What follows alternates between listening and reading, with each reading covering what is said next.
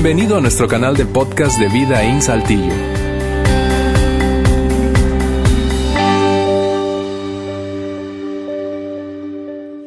Bien, bienvenidos a esta nueva serie Viendo el Mundo, Viendo el Mundo. Y por cuatro semanas nosotros, son cuatro o cinco, no me acuerdo bien, pero va más o menos así, cuatro o cinco semanas, vamos a hablar de perspectiva. Viendo el mundo tiene que ver con nuestra perspectiva en la vida y nosotros vamos a hablar de algunas cosas sumamente importantes en nuestras vidas y este, les, les animo a que nos acompañen toda la serie. Qué bueno que están aquí hoy. Ojalá estén pasando bien su verano. Eh, veo ya algunos mamás, algunas mamás que están diciendo ya que regresan clase. Pero disfrutan de su verano y espero que, que hayan tenido o que van a tener una oportunidad de tomar algunas vacaciones, aunque sea acampar en el jardín de tu casa yo hubo años en que eso fueron nuestras vacaciones, una carpa ahí, los niños, y, pero es un momento de distraerte, es un momento de salir de lo normal. Hablando de eso, hablando de, de perspectiva, todos, no, todos tenemos una perspectiva tan diferente y no hay, no hay nada que lo, que lo ilustra mejor que salir de vacaciones con otra persona. ¿Alguna vez has salido de vacaciones con alguien más? ¿Has viajado con alguien más? ¿Cuántos saben que todo el mundo anda a una velocidad diferente, verdad? ¿Por qué? Porque todos vemos la vida diferente. Y, cuando, cuando pienso en perspectiva, yo, yo, yo pienso en, en, en lo que hacemos en vacaciones, incluso cómo ver vacaciones. A ver, tomamos una encuesta rápidamente. Cuando tú piensas en vacaciones, Voy a dar eh, dos opciones. ¿Cuántas personas aquí cuando piensan en vacaciones piensan en subirse el carro, recorrer ciudades, quizás eh, ciudades antiguas, conocer lugares, lugares nuevos, monumentos, em, lugares donde uno puede aprender quizás la historia de México? Cuando tú piensas en vacaciones, ¿cuántas personas piensan así? Levanta la mano siete, ocho, nueve. Ok, bajan las manos. Cuando, otro, cuando tú piensas de vacaciones, hay una sola palabra que viene a tu, a tu mente. La palabra playa. Y lo que tú piensas es, no, no, no, no, Juan, vacaciones tiene que ver con arena, con mar, con agua, con no tener ninguna responsabilidad, no quiero aprender nada, no quiero leer nada, no quiero ni ver nada más que arena, agua, mar, quiero que me sirvan algo de tomar y quiero estar, cuando tú piensas en vacaciones, ¿cuántos piensan así?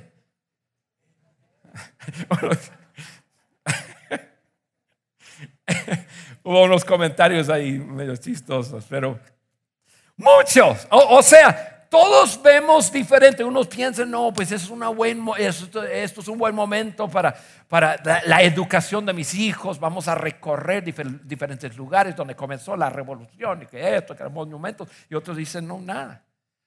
Así nosotros vemos la vida diferente. Son perspectivas diferentes. Ahora, si quieres, o si tú estás casado o casada, pues tú tienes una persona a tu lado que piensa diferente que tú. Yo, mi esposa estuvo en la primera reunión, ella no está aquí hoy, este, hoy, ahorita en esta reunión, que me va a librar a hablar un poco más de ella. Pero no se creen, yo hablé bastante de en la primera.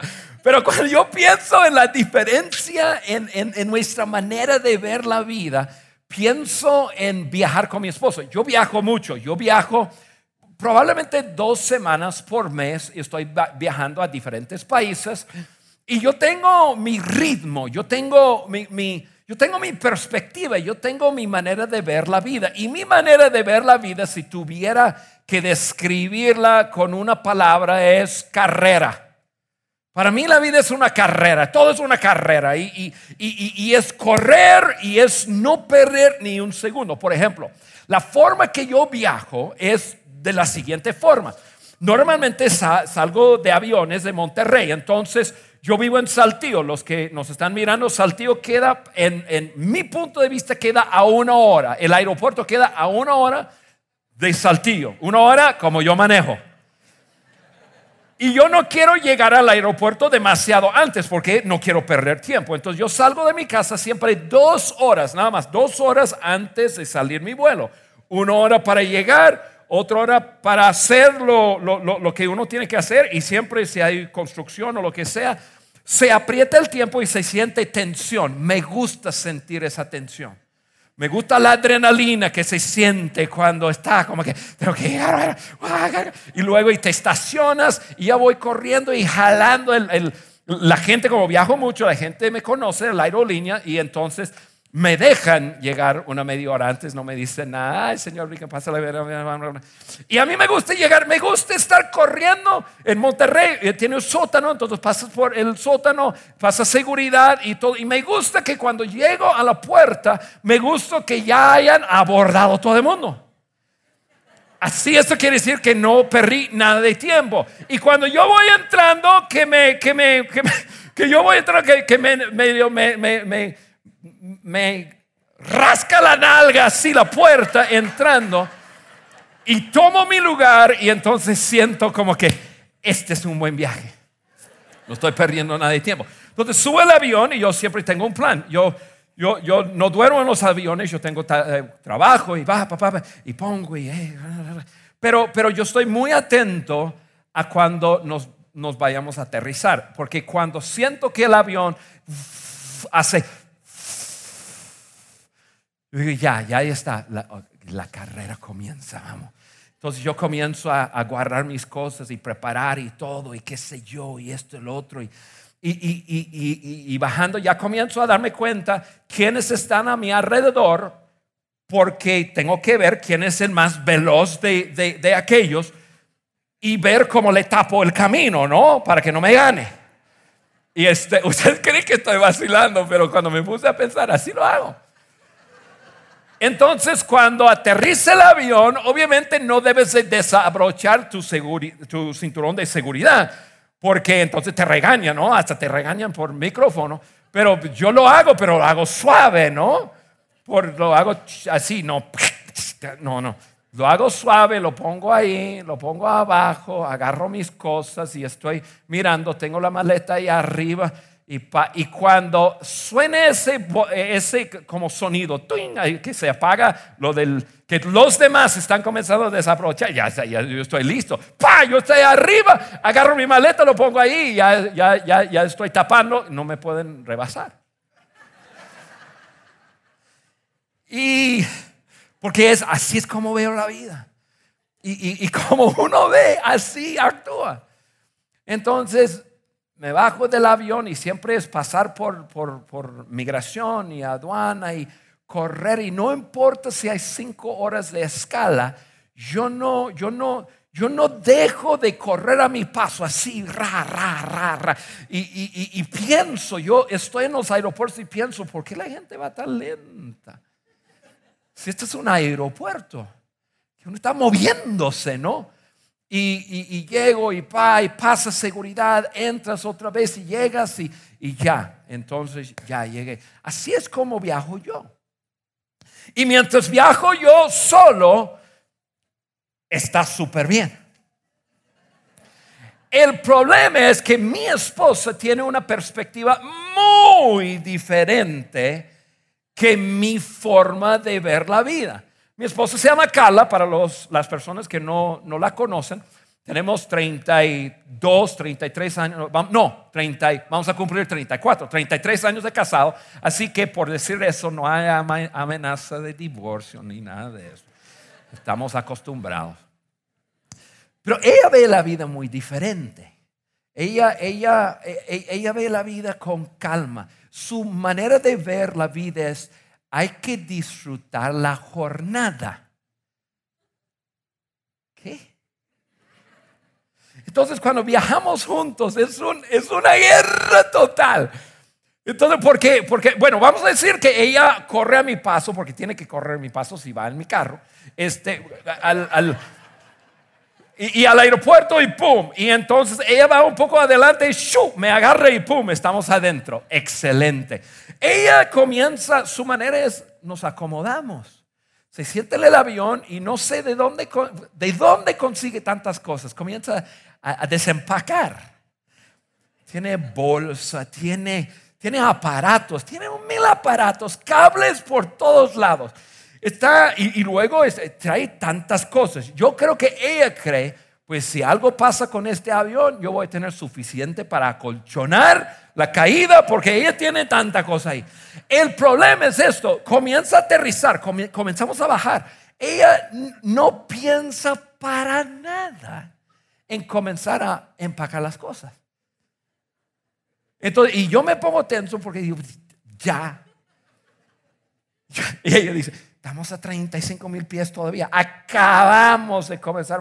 Ya, prepárate. Prepárate. Y entonces ella no me pela y yo me preparo y, y aterriza el avión y ella se pica con su película, lo que sea y todo. Y todo. Se le olvida desabrochar el, el entonces, ¡pum! ¿Cuál es la cosa? Yo me lanzo así y ella todavía está como y comienza a recoger sus cosas. ¡Vamos! Pero ¿qué? Tenemos cinco horas de escala, no importa. Ahora, ustedes creen que estoy exagerando. Eh, yo lo estoy suavizando. Los últimos tres viajes que hemos tomado, ella ha dejado aparatos en el avión. Tres, los últimos tres, seguidos. Yo le digo, agarra, porque ella se tensiona porque yo estoy corriendo, ¿no? Y entonces ella no agarra todo y como desempacó todo, pues ya dejó cosas y milagrosamente, el Señor le ama mucho, milagrosamente ha, recogido, ha recuperado los tres, tres veces. Y este, y corremos. Entonces, yo estoy corriendo así, un paso rápido, ra, ra, ra, llevando mi maleta. Y ella, ustedes que conocen a mi esposa, ella es alta, entonces ella, sa, sa, sa, sa. Parece diferente, pero vamos a la misma velocidad. Y este, y, llegamos, y llegamos, pero yo estoy ahí, y, migración, y y paso y todo. Y ella siempre, pero, pero ¿por qué estamos corriendo? Porque esto es una carrera. Esa gente hay que ganarlas. Mira, la última vez, no, no, no, les cuento otra cosa. Hace seis meses atrás, eso sí fue un pleito grande. Llegamos, aterrizamos a la ciudad de Chicago. Chicago aterrizas y, la misma cosa, qué sé yo, corriendo, pero ya pasando a eh, migración y aduana, tienes que subirte a un tren, irte a otro terminal y luego entrar por seguridad otra vez. Pues yo ya subí el, tren, yo vi que había mucha gente, entonces yo vi que ahí estaba ella. Dije, me está siguiendo. Se abre las puertas del tren y vamos. Yo agarro y vámonos. Y yo tomo por un hecho que ella está detrás de mí. Y este, y entro ahí, pues muestro mi, mi, mi, boleto y entro, paso seguridad. Y cuando paso seguridad, volteo para hablar con ella. Oye, Carla, Carla. Y no, y no la veo. Y dije, ¿a dónde fue? Y entonces estoy ahí como cinco minutos esperando y, y la veo haciendo una cola ahí atrás. Y este, en un, ya en uno de esos se conectaron nuestros ojos. Y me di cuenta más o menos que iba a haber un problema por el humo que estaba saliendo de su humo diabólico que estaba subiendo así. Llegué con la mirada y, y, yo se atoró. Entonces cuando, cuando llegó conmigo dije, ¿qué pasó? ¿Te atoraste? Dice, ¿qué? Me atoré, me dejaste. ¿Pero por qué? ¿Quién sabe qué me gritó? Ahí estamos en el aeropuerto de mundo. ¿Por qué? Porque todos vemos la vida diferente. Creo que me dejó de hablar como tres días. Algunos van, de vacaciones y se levantan súper tarde, ¿verdad? Ay, estoy de vacaciones y, no me despiertan.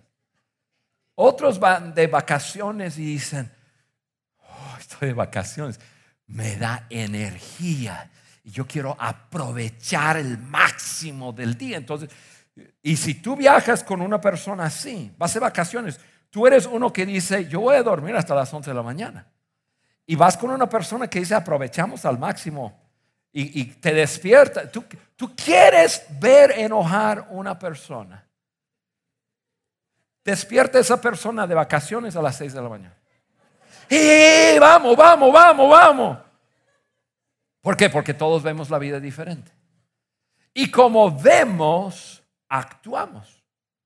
Como vemos, actuamos. Así es.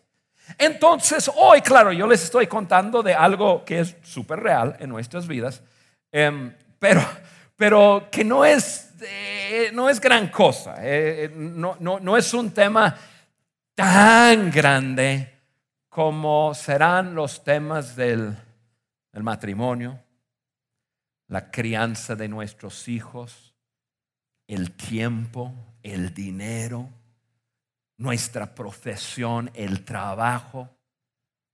Hay temas grandes de los cuales todos tenemos una cierta mirada y en esta serie vamos a, vamos a hablar de estos temas y, y, y vamos a ser desafiados en nuestra manera de ver la vida, porque esto es lo que sabemos. No vemos las cosas como son, vemos las cosas como son nosotros. No vemos las cosas como son, vemos las cosas como somos nosotros. No vemos el mundo como es, vemos el mundo como hemos sido condicionados a verlo. Tú dices, pero Juan, estás loco. Porque si tú llegas a un aeropuerto y tienes cinco horas o tres horas de escala. Pero ¿por qué andas a prisa? No sé. No sé. Yo fui condicionado de llegar a mi destino lo más rápido posible y luego si tengo que esperar, espero. Así es como lo veo. Y la única manera que yo voy a cambiar es que yo vea diferente. Entonces, cuando se trata de perspectiva en la vida, no solo es como vemos el mundo, tenemos que pensar en esos lentes, y yo me traje unos, esos lentes a, través de los cuales nosotros veamos todo. Por ejemplo, si esos lentes representan ese lente de Juan, yo veo todo naranjo.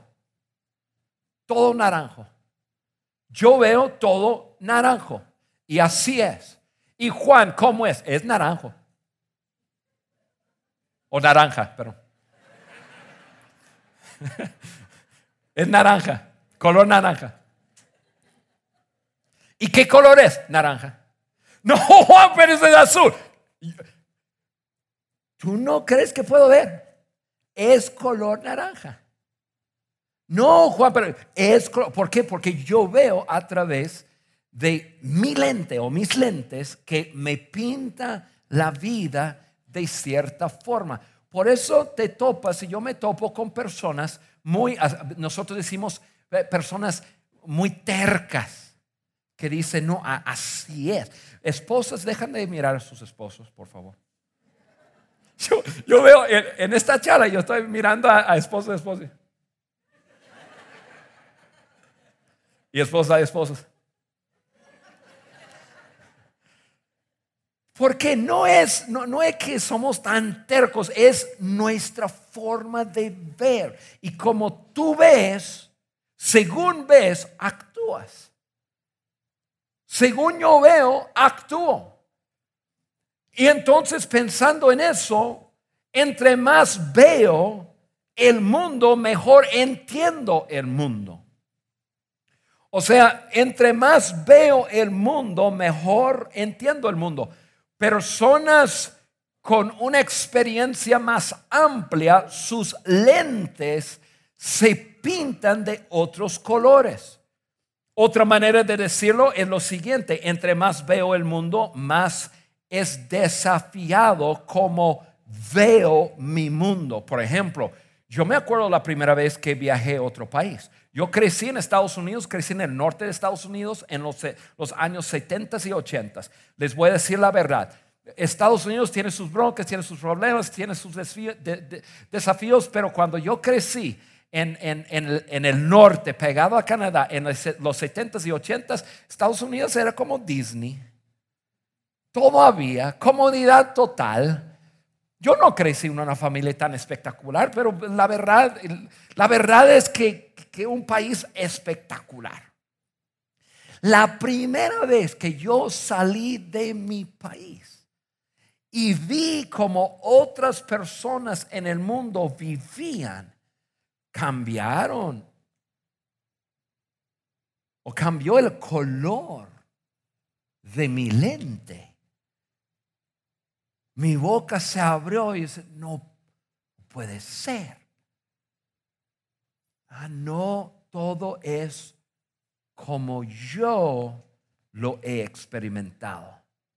O sea, entre más del mundo conocemos, más nuestra perspectiva cambia, entre más observamos. Yo me acuerdo la primera vez que observé una familia sentarse en una mesa, en un comedor, en su comedor, para comer.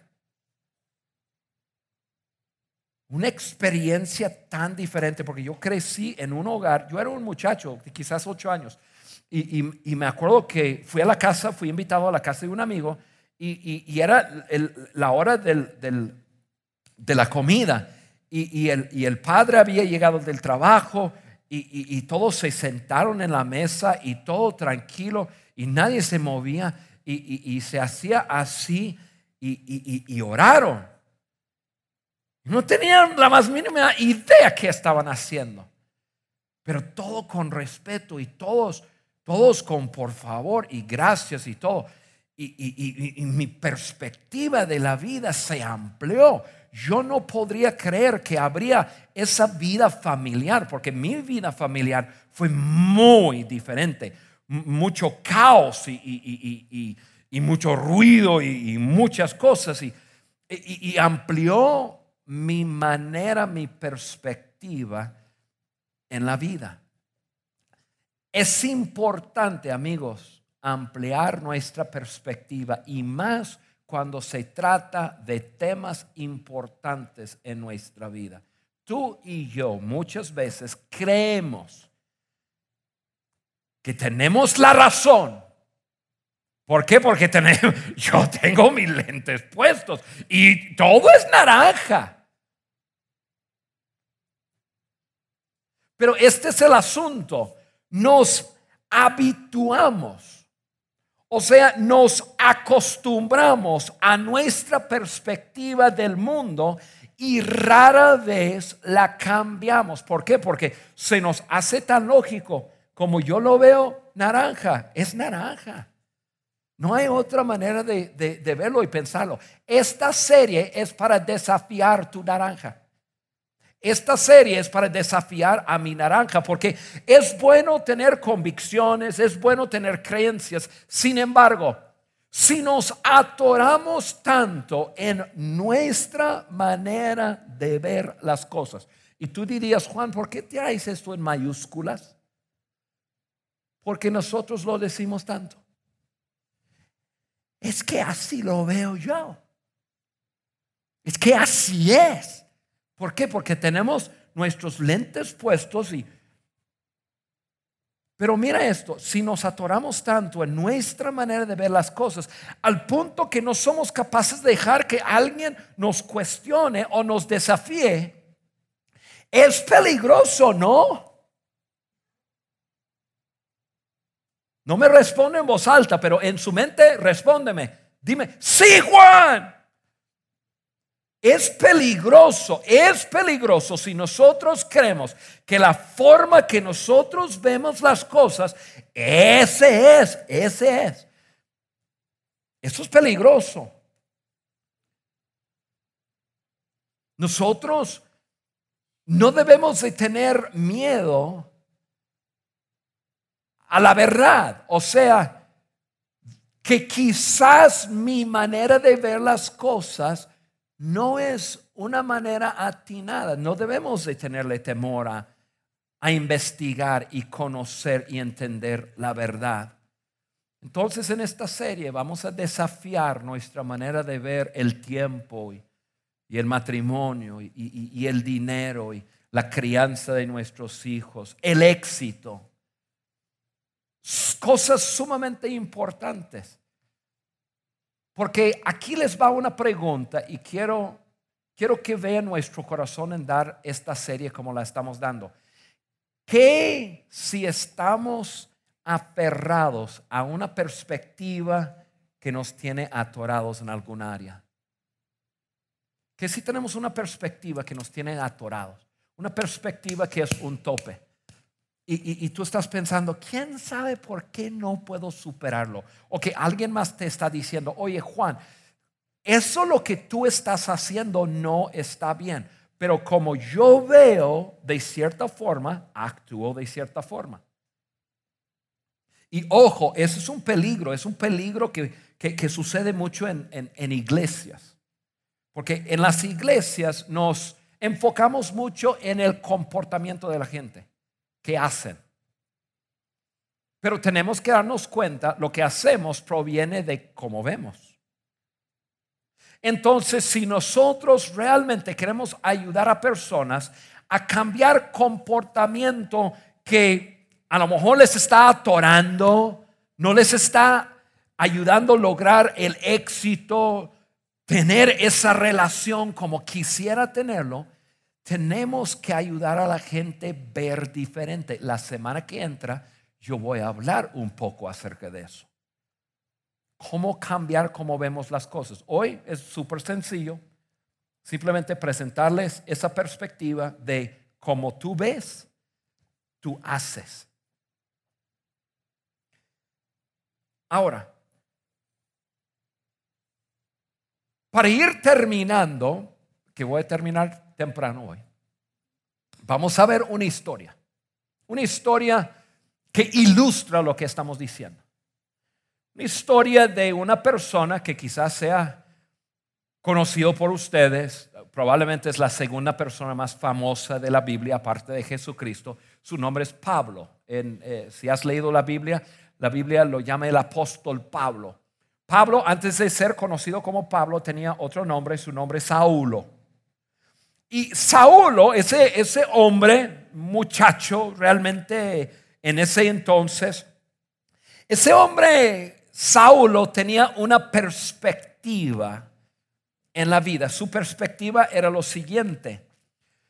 El cristianismo y cualquier persona que se llame seguidor de Jesús, está haciendo mucho daño a la religión pura.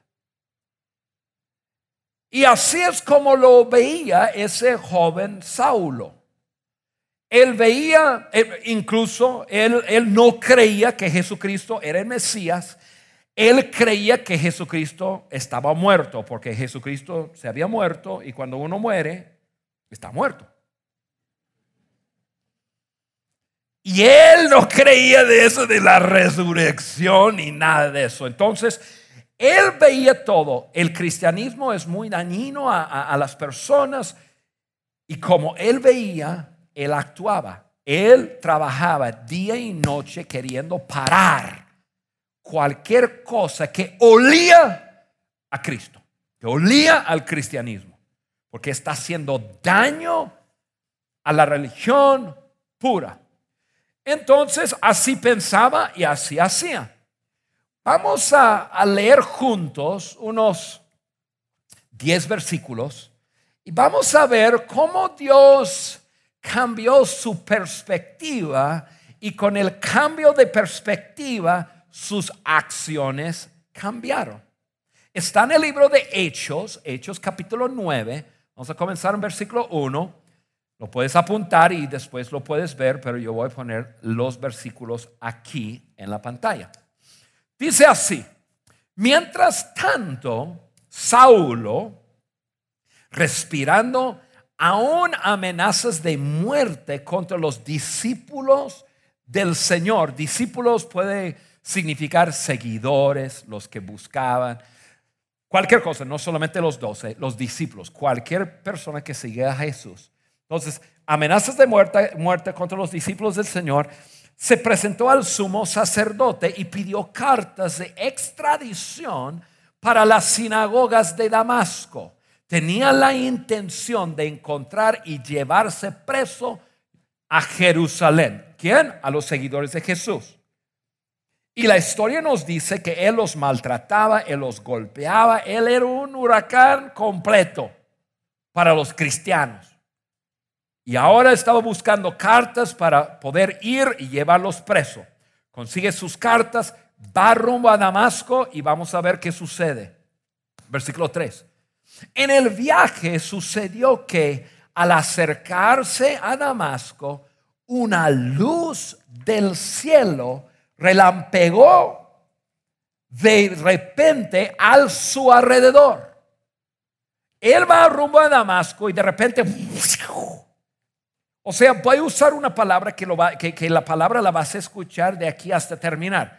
Hubo una interrupción, algo intervino.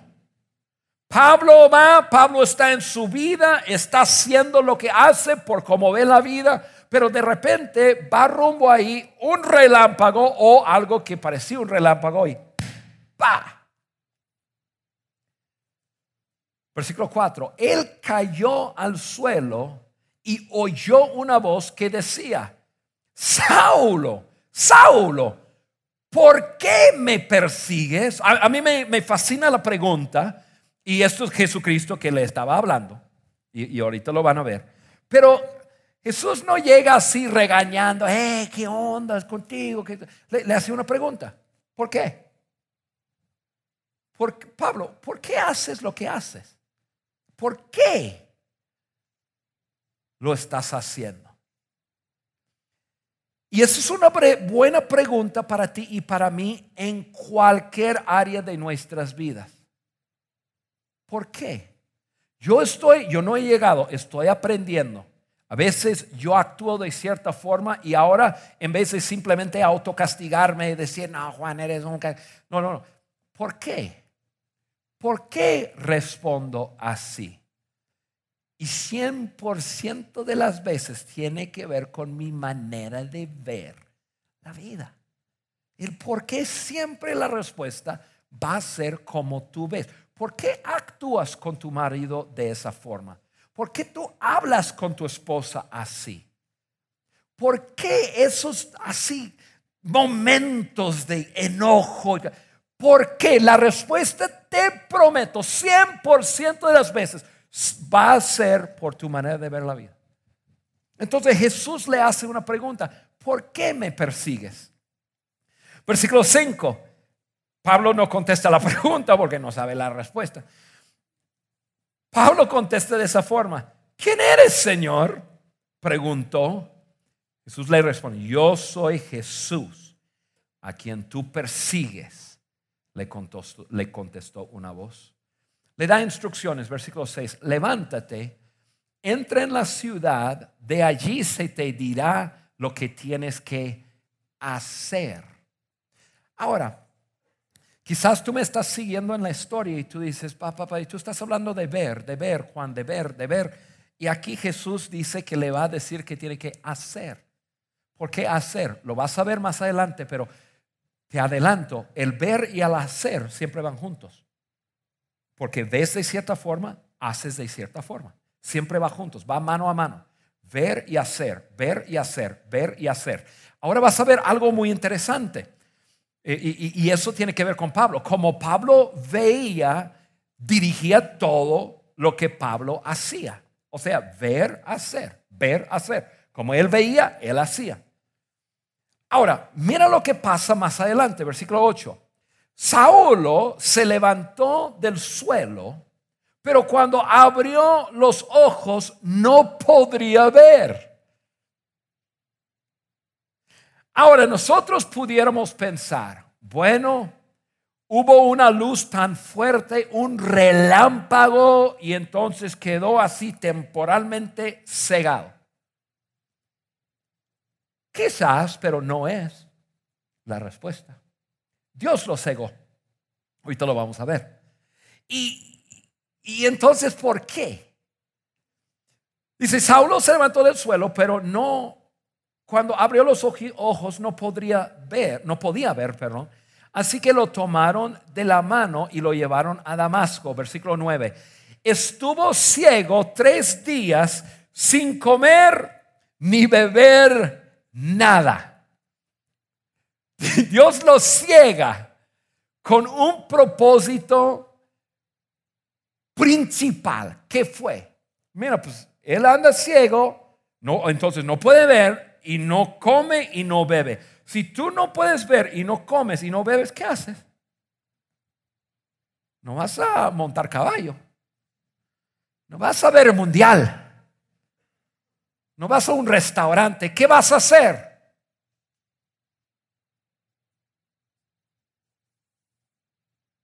Pensar. Lo único que vas a hacer es pensar. Pablo estuvo tres días sentado pensando, porque él tenía una manera de ver la vida que producía ciertas acciones. Dios interrumpe. Y Dios lo ciega físicamente para que emocionalmente, mentalmente, puede estar pensando y cambiando su forma de ver para poder hacer lo que Dios le fuera a decir. O sea, como tú ves, tú haces. Dios tenía que cambiar su forma de ver antes de poder cambiar su forma de actuar. Y está tres días, tres días pensando y repensando la cosa. Y probablemente la pregunta con, la que Pablo luchó fue esta, ¿estoy dispuesto a cambiar lo que hago? ¿Estoy dispuesto a cambiar lo que hago? Y es muy buena pregunta para ti y para mí. E, e, ¿Estoy dispuesto a cambiar lo que hago? O sea, en, en el resumen de esta historia, para contestar esto sí, uno, uno tiene que considerar que quizás Dios tiene algo mejor para ti. Quizás Dios tiene algo mejor para tu matrimonio. Un mejor, un propósito mayor para tu vida. Una mejor economía para ti. Más felicidad pero se requiere la disposición de cambiar como tú ves las cosas. Pablo estuvo tres días pensando. Y les hago a ustedes una pregunta. ¿Será que tu perspectiva en la vida te está haciendo daño? ¿Será que quizás tienes alguna perspectiva? Tú ves a través de tus lentes y tienes una perspectiva y, tú dices, así es porque así es. ¿Será que tu perspectiva te distorsiona? Una perspectiva atinada. Ahora déjame decirles rápidamente lo que hizo Pablo sin leerlo se arrepintió, o sea, cambió su mente. Arrepentirse es un cambio de la mente. Y entonces cuando él cambió, dijo, bueno, mi perspectiva estaba equivocada. Pues ha de ser que Cristo es real porque me habló. Y cuando su perspectiva cambia, sus acciones cambian.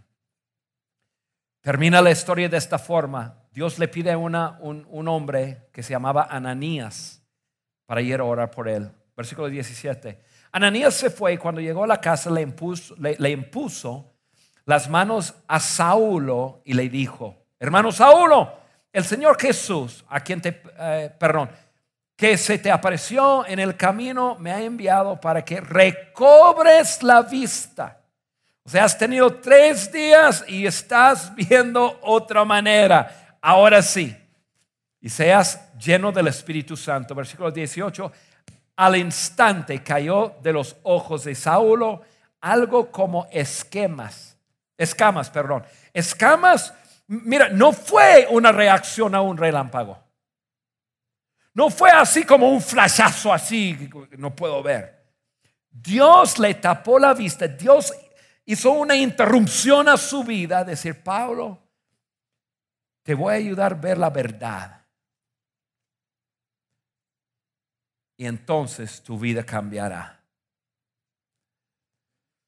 Entonces hoy yo quiero preguntarles a ustedes una simple pregunta. ¿Estás dispuesto o dispuesta a invitar a una interrupción en tu vida? ¿Estás dispuesto a, invitar? Es simplemente invitar. No sé cómo va a ser eso, no, no sé cómo lo, va, lo vaya a hacer Dios, pero hoy lo único que quiero llevarte a hacer es decir, ok Dios, yo te invito a interrumpir mi forma de ver y mostrarme otra manera. Invitar a Dios a interrumpir cómo ves el mundo. ¿Estás dispuesto? ¿Dispuesta? Porque es la única manera que tú y yo vamos a ver verdaderos cambios en nuestra forma de, de actuar. Porque muchas veces estos lentes nos traiciona. Porque nos aferramos tanto a nuestra forma de ver. Es que así habla toda mi familia. Es, es así es mi experiencia. Así es como me enseñaron. Y realmente creemos que todo es naranja cuando no lo es. ¿Estás dispuesto a invitarle a Dios a hacer una interrupción en tu vida. Yo quiero, yo quiero darte la oportunidad a decirle que sí. No le tienes que decir que sí, ese es tu asunto. Pero si tú estás aquí hoy, tú dirías, ok, Dios, si tú quieres interrumpir alguna perspectiva que yo tengo, te invito a hacerlo. Yo, yo, yo quiero pedirles a todos cerrar sus ojos, inclinar sus rostros. Un segundo nada más. Simplemente inclinar sus rostros, cerrar sus ojos y, y quiero darte la oportunidad de decirle a Dios, Dios, yo te invito a que interrumpes lo que sea en mi vida. Incluso te hago otra pregunta un poco más fuerte. ¿Cuál es la perspectiva que tienes que más miedo te da que Dios interrumpa? Yo, yo, yo sé que hay, hay, hay una perspectiva yo, tengo la mía, no les voy a decir. Pero sí me da miedo que Dios interrumpe. Entonces quiero orar por aquellas personas que dirían aquí hoy, Juan, yo le invito a Dios a hacer una interrupción en mi vida. Si eso eres tú, levanta tu mano. Y después la puedes bajar. Padre, yo te pido por cada uno de nosotros que hemos levantado nuestra mano a invitarte a intervenir a nuestras vidas, a hacer una, una interrupción. Tal como lo hiciste con Pablo. Bueno, quizás sin el relámpago y todo eso. Pero así como te metiste de la nada, así, en un momento, y cambiaste su manera de ver la vida que cambió por completo su manera de actuar, te lo pedimos. Oh Dios, te pedimos que tú hagas lo mismo con nosotros. Padre Santo, Yo te pido que tú nos ayudes a ver como tú ves para poder hacer lo que tú nos pidas hacer. Te lo pido en el nombre de Jesús. Amén. Gracias por haber escuchado este podcast de Vida en Saltillo. Si deseas escuchar estos mensajes en vivo, te invitamos a que nos acompañes todos los domingos a nuestro auditorio. Para más información sobre nuestra ubicación y horarios, entra a vidainslt.org o síguenos en nuestras redes sociales como Facebook, Twitter e Instagram. Nos vemos la próxima semana.